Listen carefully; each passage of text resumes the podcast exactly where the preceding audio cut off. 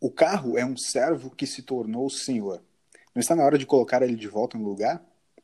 Essa citação é de Jeff Speck, um dos grandes estudiosos do urbanismo e da caminhabilidade no mundo hoje. E é com a citação dele que a gente começa mais um Urban Studies, o Urban Studies da semana. É, eu sou o Lucas e comigo, Agatha. Bom dia, boa tarde, boa, boa noite, noite pessoal, Agatha, tudo tá? bem? É, o Urban Studies é, vem debatendo nessas últimas semanas, a gente falou um pouco sobre a pandemia do coronavírus, que a gente não tem como deixar de citar. É, e hoje, como você viu no título, a gente está falando um pouco sobre cidades sem carros. Por que, que a gente está falando um pouco sobre isso? Foi uma das dos pensamentos, das, das discussões que a gente teve aqui na, nas nossas reuniões de pauta, sobre como as cidades, agora com esse isolamento social, com as quarentenas impostas e com as pessoas ficando em casa, ainda bem, fiquem em casa se vocês puderem, escutando podcasts e tudo mais, como o carro tem é, é, se tornado um elemento como ele deveria ser no dia a dia sempre. Só um acessório para você sair em momentos extremamente pontuais. Para vocês terem uma noção, por exemplo, é, o que aconteceu em Veneza, que não são carros, são barcos, ok. Mas a água ficou limpa pela primeira vez em Sim. muito tempo. Você viu isso, Agatha? Eu vi as fotos, água de Veneza? chocada. Apesar de que também várias outras fotos de outros lugares do mundo, né? A gente viu circulando por aí. Algumas não tão, não tão verídicas, mas em grande parte sim, né?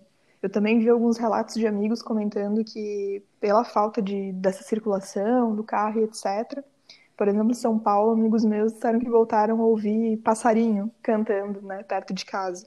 Ah, ver, o, ver o céu. Então, Muito acho bom. que realmente isso está tá afetando bastante, né, não só pela questão da circulação de pessoas, mas também pela circulação de carros nos locais.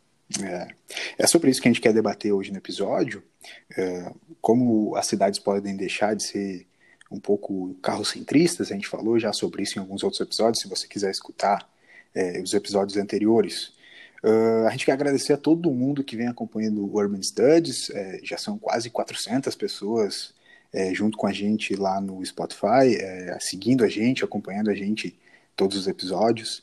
É, já passamos os 1.500 plays no Spotify, a gente está super, super feliz. E se você quiser participar do, do Invest Lab Urban Studies, com sugestões de debate, com opiniões, com comentários, você é muito bem-vindo sempre lá no nosso Instagram, no arroba NVSLab.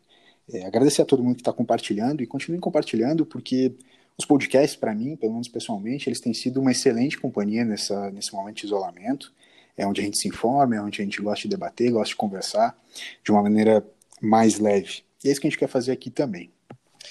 Para a gente começar esse debate entre utopia e possibilidade das cidades sem carros, eu quero trazer um dado aqui, um dado da ONU, que fala que em 2050 70% da população vai viver nas cidades, vai viver em cidades, né, em cidades como a gente conhece hoje. Mas a tendência para o êxodo urbano é cada vez maior. E quem defende o bom urbanismo sabe o quanto isso é benéfico, apesar de não parecer. Ter cada vez mais gente é, vivendo nas cidades é bom. O Ed Glazer, que é um economista super conceituado, fala que a melhor maneira de ajudar a natureza é se mantendo longe dela, vivendo na cidade. Mas atualmente as cidades são dominadas por uma outra espécie, né? Os carros. No nosso tecido urbano, as construções destinadas para os carros são até oito vezes maiores do que as construções destinadas para as pessoas. Agatha, como será que a gente pode mudar esse cenário? É uma possibilidade ou uma utopia a gente não ter carro Eu não sei nas se cidades não hoje? ter carro, ele realmente não é uma utopia, mas eu acho que algumas escolas podem tornar esse espaço mais voltado para as pessoas e menos voltado para os carros, vamos dizer assim. Eu estava lendo um texto até um tempo atrás e o título também era muito interessante. Eu acho que realmente ele, ele resume aquilo que a gente está não é sobre invenções ou sobre inovações, mas sobre escolhas. E tem que fazer sobre o estilo de vida nas cidades, como a gente quer viver as cidades. É, geralmente, quando a gente pensa no local, é muito comum já visualizar os carros, só que a gente esquece de quantos desses espaços eram, é, inclusive, mais bonitos, vamos dizer assim, e acabaram sendo destruídos ou alterados para que a uhum. gente é, abrisse estradas, para que a gente criasse estacionamentos, em áreas em que, na verdade, antes a gente usava comunitariamente, né? A gente usava para confraternizar, a gente usava para viver a cidade, para fazer aquela pequena caminhada até um determinado local. e hoje isso não, não acontece mais, né? A gente tem um fenômeno que é, que é muito fácil de, de visualizar essa situação, que é, na verdade, aquele, o estilo de vida americano dos subúrbios, onde você tem a pessoa uhum. o dia todo em um local, mas ela vive no subúrbio. Então ela tem que dirigir muito tempo durante o dia, ela não consegue fazer muitas coisas sem carro. E isso acabou se traduzindo em outros lugares, né? Então, quantas pessoas hoje não conseguem ir ao mercado sem depender do carro?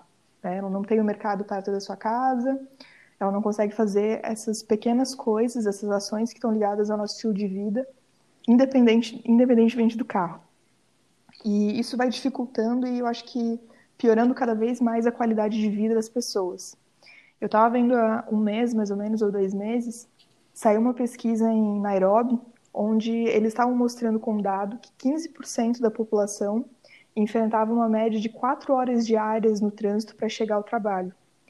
Isso não é tão diferente, por exemplo, do que a população, vamos pensar assim, de uma cidade como São Paulo enfrenta. E aí eu me pergunto, qual é a qualidade de uhum, vida uhum. de uma pessoa que acaba ficando no trânsito, né? Duas, três, quatro horas diárias para ir ao trabalho.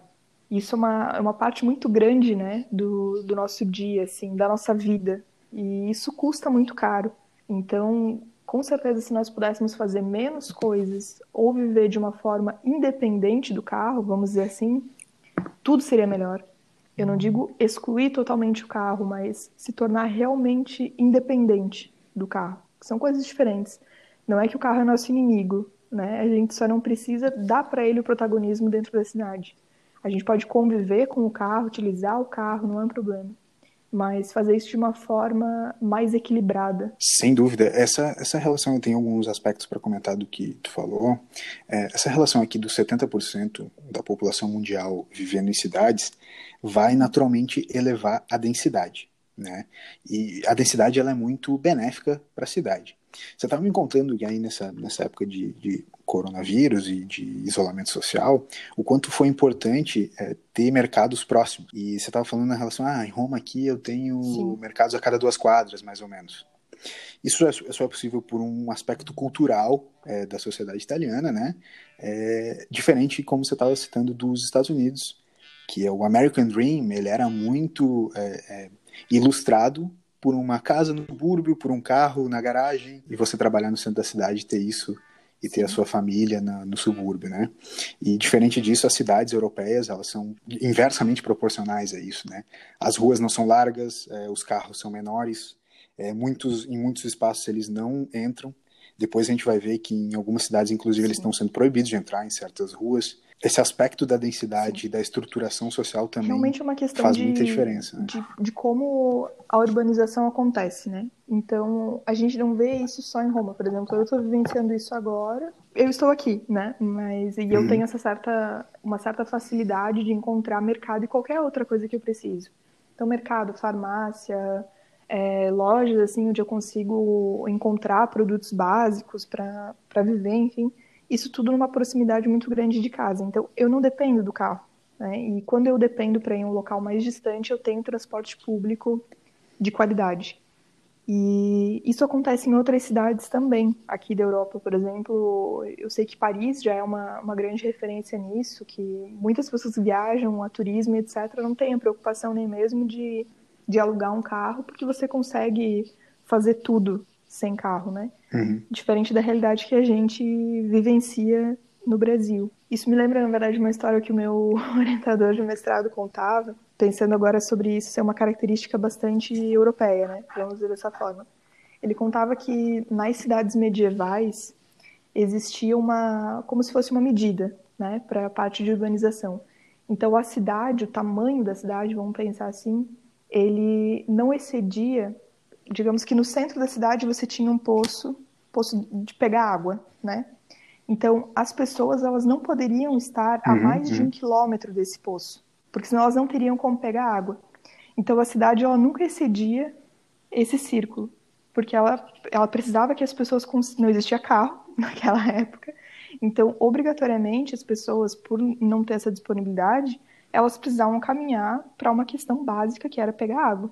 E aí era obrigatório que no máximo ela tivesse a um quilômetro de, de distância. E essa era uma, uma, medida de muitas cidades medievais. E vamos pensar que no restante do tempo, muitas cidades se desenvolveram dessa forma. Então, mantendo como um critério que as pessoas não tivessem distantes daqueles espaços ou daquelas, daqueles itens né, de necessidade básica.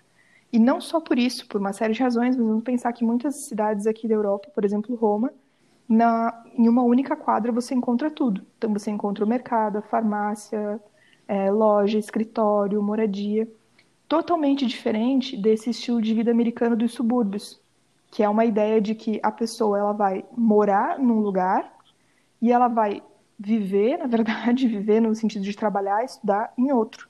Ou como a gente pensa, é bairro industrial, é, uhum. coisas assim que na verdade só afastaram as pessoas e tornaram o carro necessário.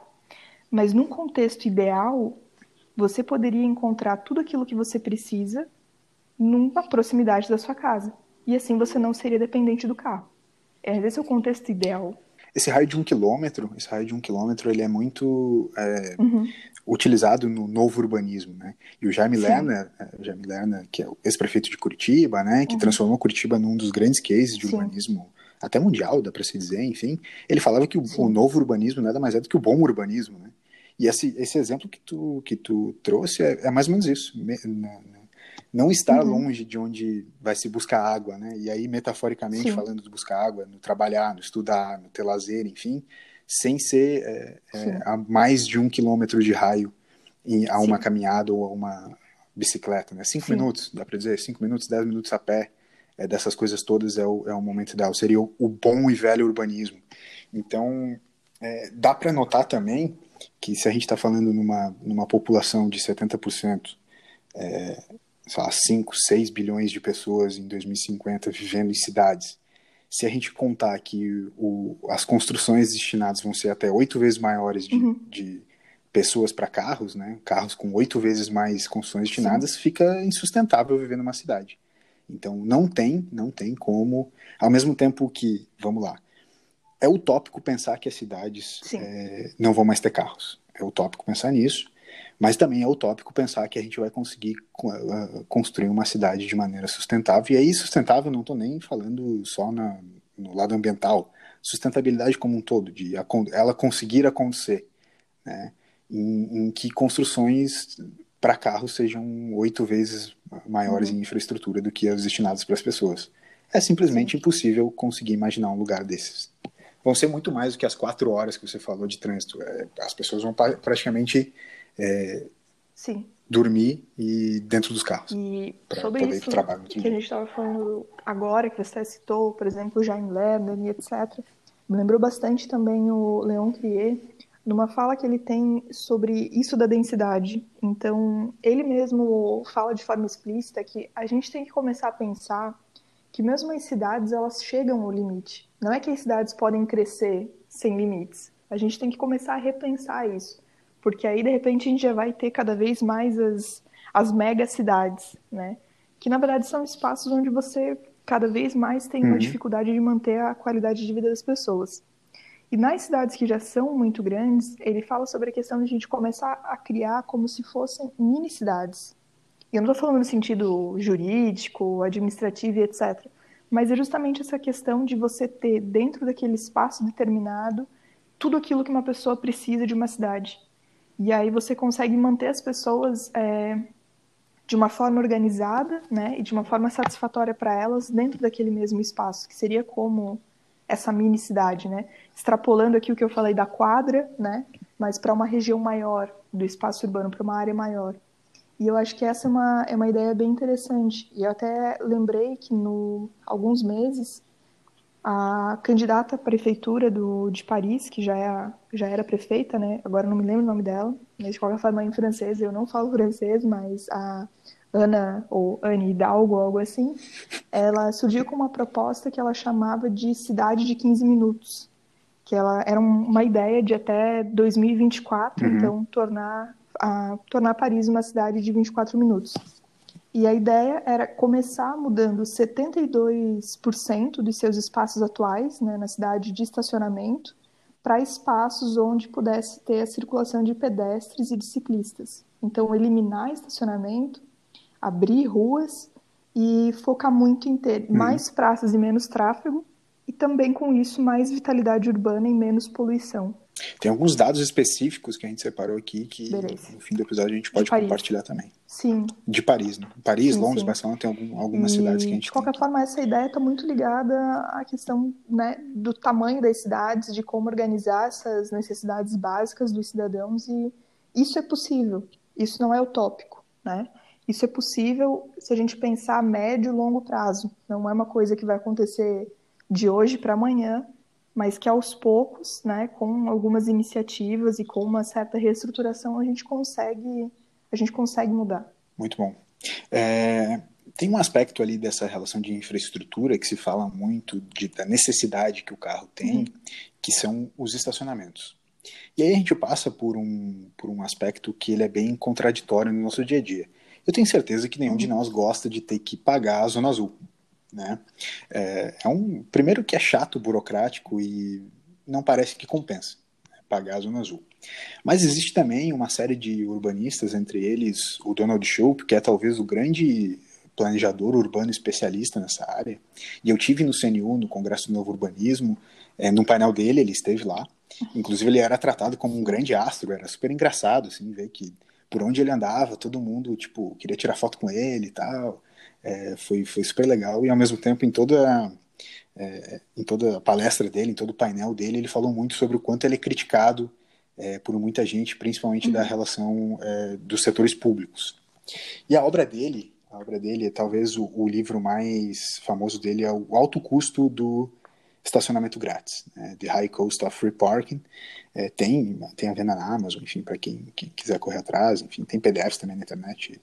Ele é completamente contra o estacionamento Sim. grátis nas grandes cidades, ele quer cobrar. Inclusive, um dos, dos grandes cases que ele usa é um case que você citou no último episódio, uhum, uhum. que é do SF Park, né, do, em São Francisco, uhum. que foi totalmente digitalizado, enfim. E ele fala que, que a cobrança do estacionamento nos grandes centros não é uma solução especificamente, uhum. é, mas um paliativo.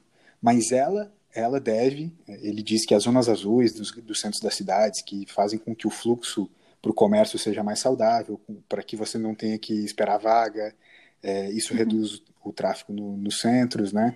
É, isso, é, é, é, esse dinheiro, essas verbas provenientes desses estacionamentos, elas é que devem financiar é, moradias perto dos trabalhos dos grandes centros, criar policentros, que é uma expressão que até o Caio uhum. Esteves, uhum. num dos nossos episódios aqui, ele citou bastante, né? Fazer com que a gente tenha estrutura de policentro, né? Que mais centros das cidades existam e não um só. É, Para ele, o ideal é que o estacionamento financie todo mundo morar perto do trabalho. É, então é um, é um aspecto bem interessante essa relação do estacionamento, porque sem dúvida é uma das principais infraestruturas é, necessárias do carro, né? E, e, muitas vezes a gente não se liga o quanto é aquela voltinha que a gente precisa dar para achar vaga, aquele aquela estacionada que faz com que muita gente pare atrás para esperar que você entre na vaga. É, algumas coisas fazem com que se perca muito tempo no fluxo da grande cidade e são essas coisas que fazem com que pare muito, trave muito, e isso deveria financiar é, todo mundo morar perto dos grandes centros. Porque o centro é caro de morar e nem todo mundo Sim. tem dinheiro para poder pagar um e apartamento eu acho que essa questão da essa questão econômica que está envolvida também, né, hum. com o carro na cidade, é ainda uma grande, uma das grandes preocupações, principalmente da parte do, da administração pública, né? porque há necessidade de você fazer, então, uma, um certo investimento no transporte público. Se você não investe no transporte público, você também tem que melhorar as estradas, você né, tem uma série de, de jogadas que precisam acontecer dentro da administração pública com foco no carro, no final das contas, né? E também da, da mobilidade das pessoas. E aí tem uma coisa que, que eu vi uma discussão há um tempo também e eu acho muito interessante, foi um questionamento, na verdade, né? foi um questionamento sobre essa questão de que muitas vezes uhum. as cidades elas dizem que não tem mais dinheiro para investir no transporte público, né? E aí a gente acaba tendo um transporte público bastante sucateado, que é o caso, por exemplo, de Floripa, que é a nossa cidade, que é um caos, né, o transporte público. E aí o questionamento era o seguinte: se a cidade ela não tem dinheiro para investir em transporte público, como é que muitas vezes ela tem dinheiro para construir mais estradas com projetos que são muitas vezes milionários, né? Milhões e milhões investidos para melhorar as estradas. Mas aí chega aquele momento que você precisa melhorar o transporte público, ou você precisa melhorar as calçadas, a acessibilidade, e você não, não faz isso. E a minha preocupação é porque existe uma mentalidade ainda, inclusive na administração pública, sobre o que é prioritário e o que não é prioritário na mobilidade. E eu vou citar um exemplo de uma, uma ação que eu vi, não me lembro agora se foi em dezembro ou janeiro, mas foi um projeto de um vereador de Juiz de Fora que, ao meu ver, foi um absurdo completo e que estava ligado à oferta de garagem em apartamentos. Então, o projeto dele, ele gostaria de aumentar, obrigar, no caso, as construtoras a aumentarem o número de garagens por apartamento construído. Porque, na verdade, o problema para ele era o seguinte: que a mobilidade urbana, se ela fosse, ela não podia ser baseada no transporte público, nos pedestres, na bicicleta e tal, porque Juiz de Fora não tinha isso com certa qualidade. E que então, por causa disso, ele acreditava que as pessoas dependiam do carro. Na cabeça dele era isso. E aí a solução que ele encontrou foi obrigar as construtoras a criar mais vagas de garagem. Então, essa é a mentalidade que a gente tem na gestão pública hoje. Ele não conseguiu entender que esse dinheiro, que esse investimento, que o projeto que ele poderia criar poderia ser, na verdade, para melhorar ciclovia ou opções de transporte público, nada disso. Então, a única solução que a gente vê é o carro. E isso está completamente errado, mas ainda é uma realidade que a gente vive. Então, de certo modo, às vezes as pessoas acham que é uma superficialidade a gente falar que a questão do carro é uma questão cultural, mas no fundo ela é sim uma questão cultural é uma questão de escolha, é uma escolha que a gente tem que fazer não só enquanto cidadão, indivíduo, mas também enquanto agente público, né, para mudar as coisas. Porque só a gente vai poder fazer isso. Do contrário, enfim, as fábricas vão continuar fazendo carro. Não adianta, isso aí vai continuar acontecendo. E aí vai vir o carro elétrico, e aí vão vir soluções de aplicativo, como a gente tem o Uber e etc. Mas a gente vai continuar sem resolver o nosso problema na origem, porque a gente não vai mudar a nossa mentalidade. E aí até tem uma, uma outra coisa que é bem interessante, que é essa questão justamente dos aplicativos, que quando eles surgiram alguns anos e etc., eles surgiram como uma promessa, né, de solucionar os problemas na mobilidade, etc. E eu creio que, ok, ajudou é, algumas pessoas, realmente facilitou algumas coisas, mas já tem uma pesquisa mostrando que, na verdade, o tráfego urbano ele foi, inclusive, é, piorado, vamos dizer dessa forma, pelos aplicativos. Porque, na verdade, os motoristas, uhum, eles circulam 40% do tempo sem passageiros, aguardando chamada. Então, todo esse tempo você tem um carro que está ali circulando, está trafegando, no caso, esperando para alguém chamar uma corrida.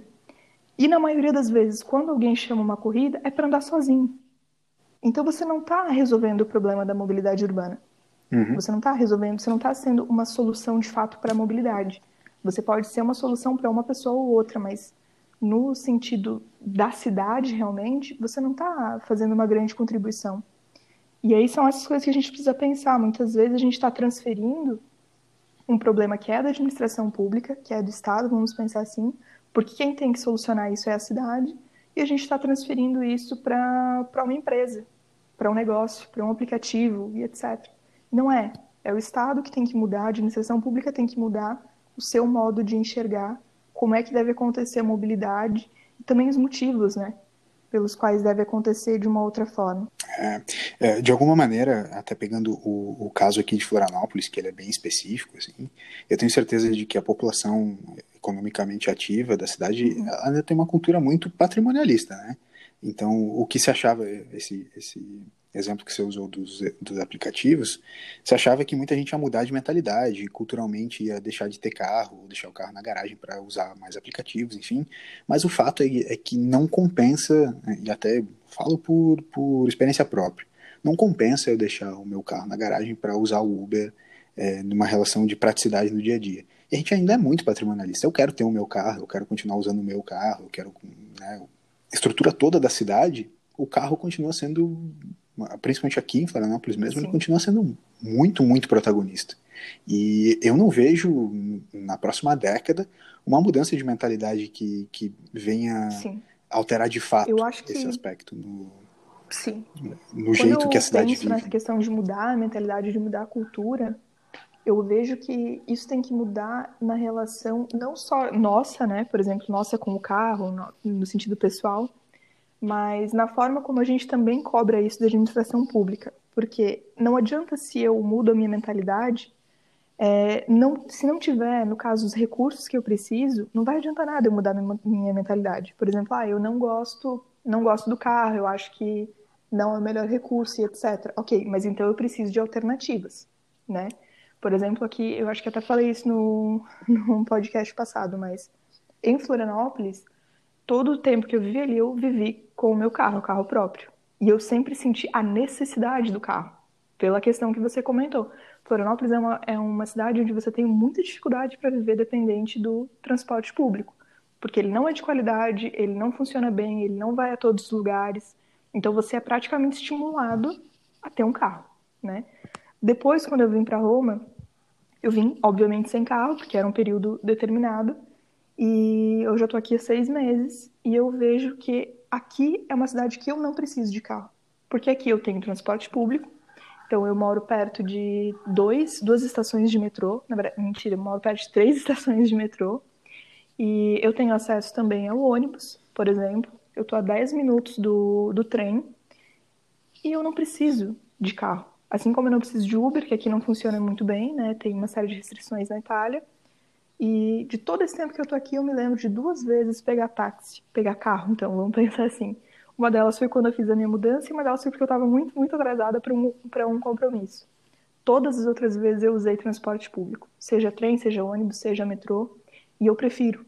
Eu acho que é bom, eu consigo usar o tempo que eu tô para fazer outras coisas, para ler no Kindle, para falar com alguém, então, depende da cidade. Então, não é só mudar a mentalidade. Porque, por exemplo, quando eu morava aí, eu já tinha essa mentalidade, não contra o carro, mas que o carro não era o melhor recurso né, de mobilidade numa cidade.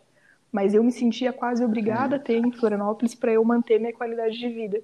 E aqui não, aqui eu consigo ter uma boa qualidade de vida sem carro. E é por isso que eu digo que quando a gente pensa nessa questão da mentalidade, é também de cobrar da administração pública, então de quem nos representa, que busque melhorias. Busque melhorias no transporte público, busque melhorias nas calçadas, aumente a segurança, porque muitas vezes você até tem uma estrutura adequada, mas você não se sente seguro de circular naquele espaço, seja de ônibus, seja, né, como for.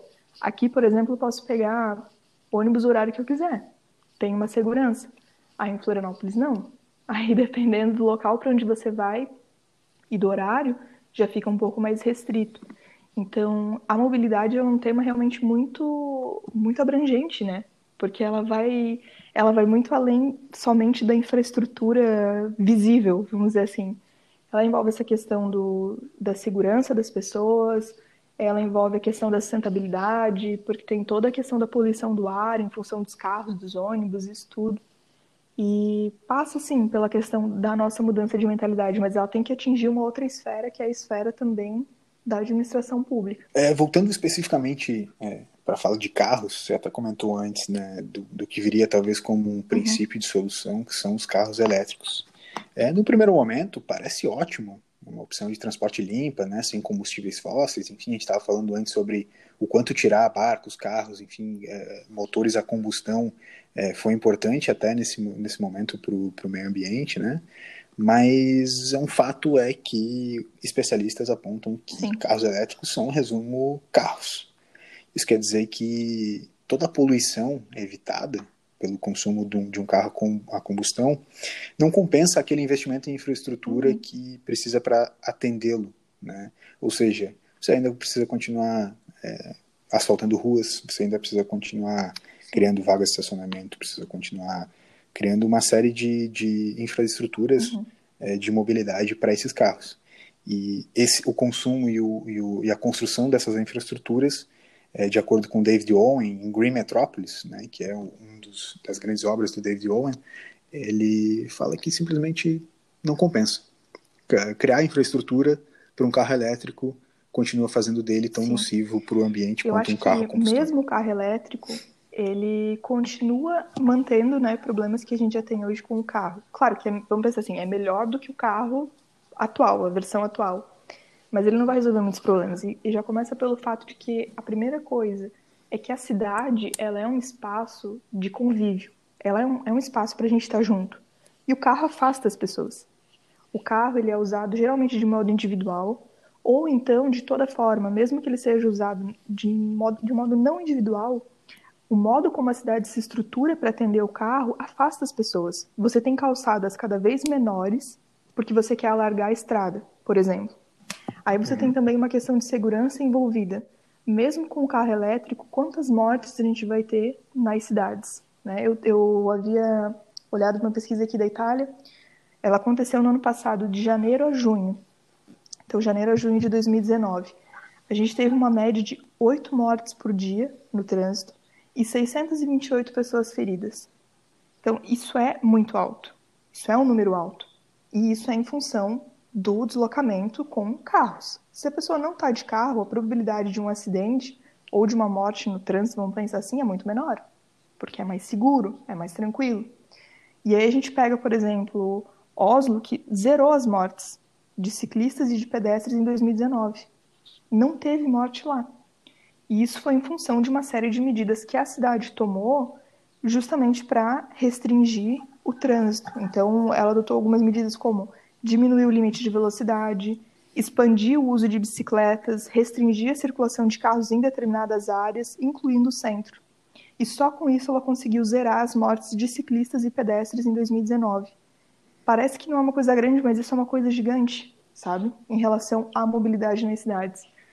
E não só é. pensar na segurança, mas pensar na qualidade de vida também, né? Esses dados são relacionados à segurança, mas isso vai para todas as áreas. Com certeza. E o impacto econômico, né? O impacto econômico, porque, é, obviamente, não ter mortes é a melhor das, das notícias, mas, ao mesmo tempo, isso também ajuda a economia. A, o sistema de saúde fica menos comprometido.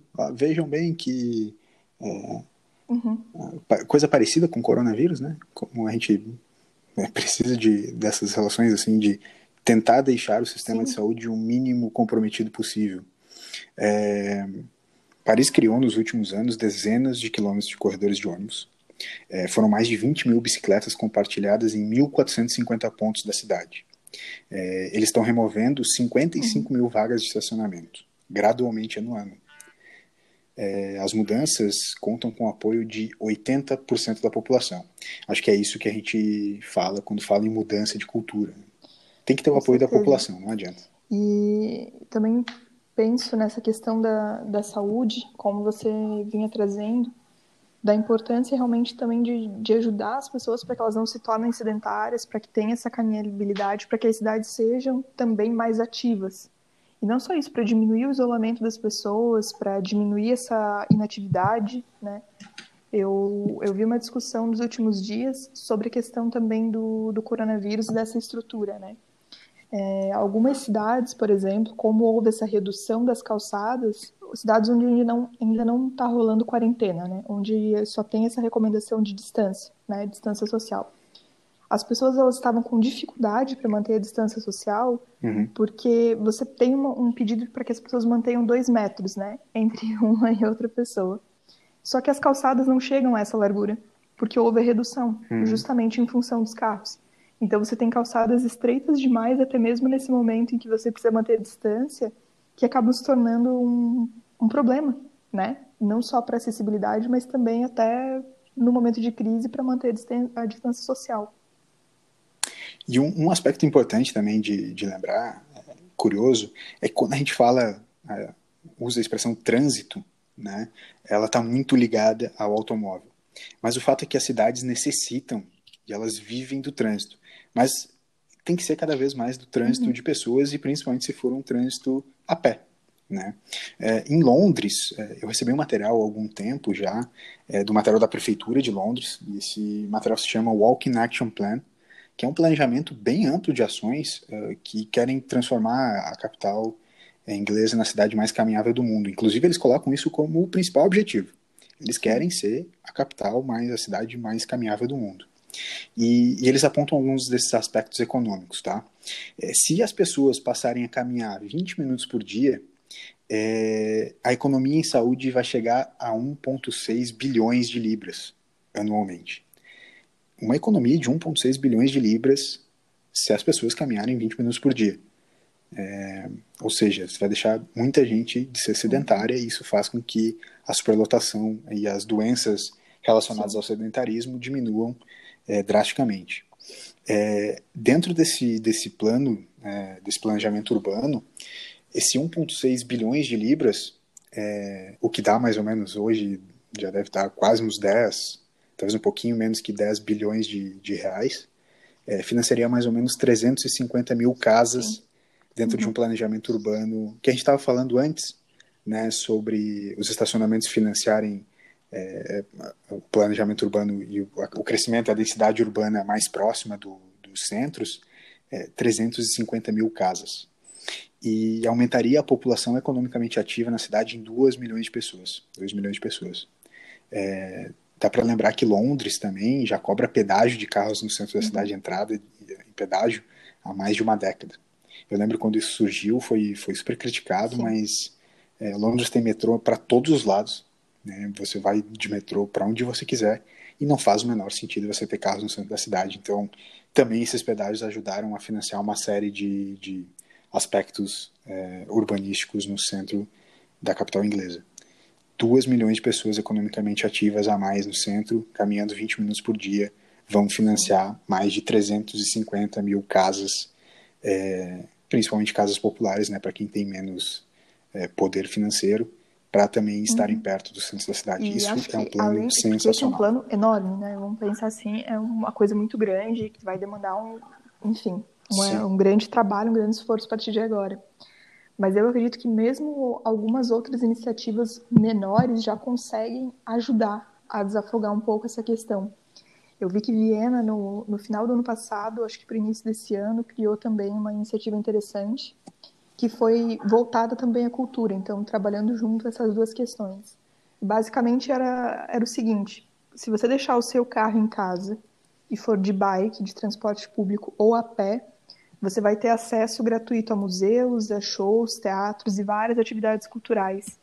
Então, era uma forma de estimular as pessoas, né? não, a, não teria um grande impacto, vamos dizer assim, na vida daquela pessoa, naquele, no dia da pessoa, mas que aos poucos ajuda a criar essa cultura de, de mudar né? a dependência do carro, de mostrar que você também pode ter outras alternativas. E, ao mesmo tempo, você, você dá uma recompensa né? Então você ajuda para que as pessoas participem das, tenham acesso a outras atividades culturais. É uma medida, claro, uh, bem menor do que o do que o projeto de Londres, mas é uma coisa que já já contribui. Sim, já contribui muito. Mas é, é sensacional igual, né? É sensacional igual porque você fomenta não Sim. só uma mudança na mobilidade, mas também um acesso à cultura, em, em é, realmente fomentar, aumentar o acesso à cultura sim, de uma sim. maneira extremamente interessante, né, para o crescimento e essa densidade. A cidade só se transforma em uma cidade cosmopolita, onde se tem o acesso a uma série de, de, culturas. E eu acho é que é importante forma. pensar isso do, do carro, não só pelo, pelas coisas que geralmente a gente pensa, por exemplo, ah, a questão da poluição, a questão do, da segurança, mas também tem uma questão, de saúde, né? Mas também tem uma questão de, de beleza que está envolvida e que geralmente fica um uhum. pouco escondida. Mas o quanto custa para a gente mudar a cidade e adaptar para criar novas estradas, então quilômetros e quilômetros de asfalto, enfim, para carro, é, destruir regiões que às vezes abrigam uma praça ou um lugar bonito, ou mesmo prédios que são desapropriados, vamos pensar assim, para você construir estradas, você está acabando com a, com a beleza da cidade. Essa que é a, que é a verdade. Então, esse também é um ponto que muitas vezes fica de lado, mas que é importante e que também contribui para a nossa qualidade de vida, né? Tem vários estudos que mostram que isso interfere até neurologicamente, pensando assim, na qualidade de vida do cidadão. Para a gente faz bem ver algo bonito na cidade. Ninguém quer ver só estacionamento, ninguém quer ver só aquelas estradas enormes com um monte de carro circulando. Isso não, não ajuda sabe? Não, não traz qualidade de vida para gente. E a qualidade de vida do cidadão tem que ser a prioridade na cidade, não só na mobilidade, mas em todas as, em todas as esferas que a gente precisa pensar o espaço urbano. Barcelona, quem conhece Barcelona e quem já viu, com certeza, fotos aéreas da cidade, uhum. sabe como ela tem um desenho urbano geometrizado e quase impecável, né? E essas quadras geometrizadas, elas estão sendo transformadas em zonas de car free, né? sem carros, zonas sem carro, é, numa iniciativa que se chama Superblock, né? ou Superquadra, se a gente fizer uma, uma tradução livre e rápida aqui. Então eles estão transformando algumas, pegando algumas dessas quadras, alguns, algumas dessas ruas e fechando para os carros. Só caminhões de serviço entram em certos horários, é, de resto, só pessoas andam pela, por algumas dessas quadras, por alguns desses bairros. É, eles estão chamando de espaços do cidadão, né? Também nesse mesmo aspecto para que as pessoas caminhem mais, para que os comércios tenham é, um melhor uso das ruas, que não são ruas exatamente muito largas.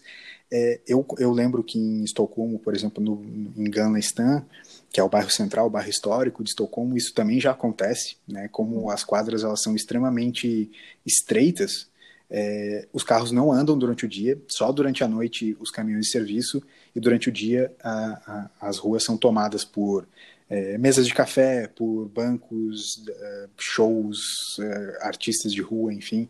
Então é isso que Barcelona também está querendo se transformar. Já existem seis áreas de superblocks e eles querem criar mais de 100. Então é uma iniciativa da prefeitura de Barcelona também é, restringindo o acesso do carro a uma Sem contar que a gente também tem cidade. várias cidades a questão do dia sem carro, né? E isso já acontece em vários locais. Aqui em Roma tem domingo, várias áreas uhum. onde o carro também não circula. E que são, na verdade, eu acho que preparatórias, né, para projetos maiores. Então, você vai aos pouquinhos para que o cidadão ele comece a se acostumar, ele prove como é que é aquele dia sem carro e como é que ele consegue fazer essas atividades, manter a sua rotina para depois criar algo maior também, né? mais majestoso, vamos dizer assim. É verdade. E é mais ou menos isso, eu acho que a gente também tem que pensar para o futuro, né? Começar a se acostumar e tentar mudar essa cultura, mudar essa nossa mentalidade. E se o carro não vai é, desaparecer das cidades, que ele deixe de ser, como falou Jeff Speck no, na citação de início do programa, que a gente relembra agora para ir finalizando, que ele deixe de ser o principal é, protagonista da cidade. Né? As pessoas têm que ser cada vez mais de volta os protagonistas da cidade, fazer com que as cidades sejam feitas para as pessoas cada vez mais e cada vez menos para os carros. É isso, Agatha. Muito obrigado pela participação mais uma vez. É, a gente vai ter novos episódios em breve, né? Vamos tentar manter é, esses nossos episódios de duas em duas semanas, talvez de semana em semana, vamos vendo e vamos acompanhando aí também o que vai acontecer nesse nosso isolamento, nessas nossas quarentenas e torcendo para que tudo melhore. É, deu uma melhorada um pouco na, na Itália e agora voltou Sim, a. a gente teve a, a é, dois né? dias em tá que os números estavam baixando, aí aumentou de novo, aí hoje baixou de novo. Agora os números eles estão oscilando, mas pelo que a gente tem, tem visto, é, provavelmente nós estamos chegando ao pico. Se já não, não tivermos, se, se a gente já não chegou ao pico.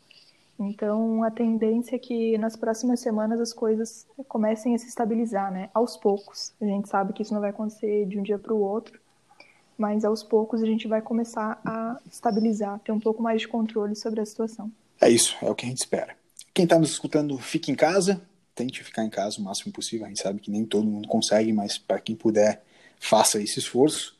É difícil, mas juntos a gente vai conseguir.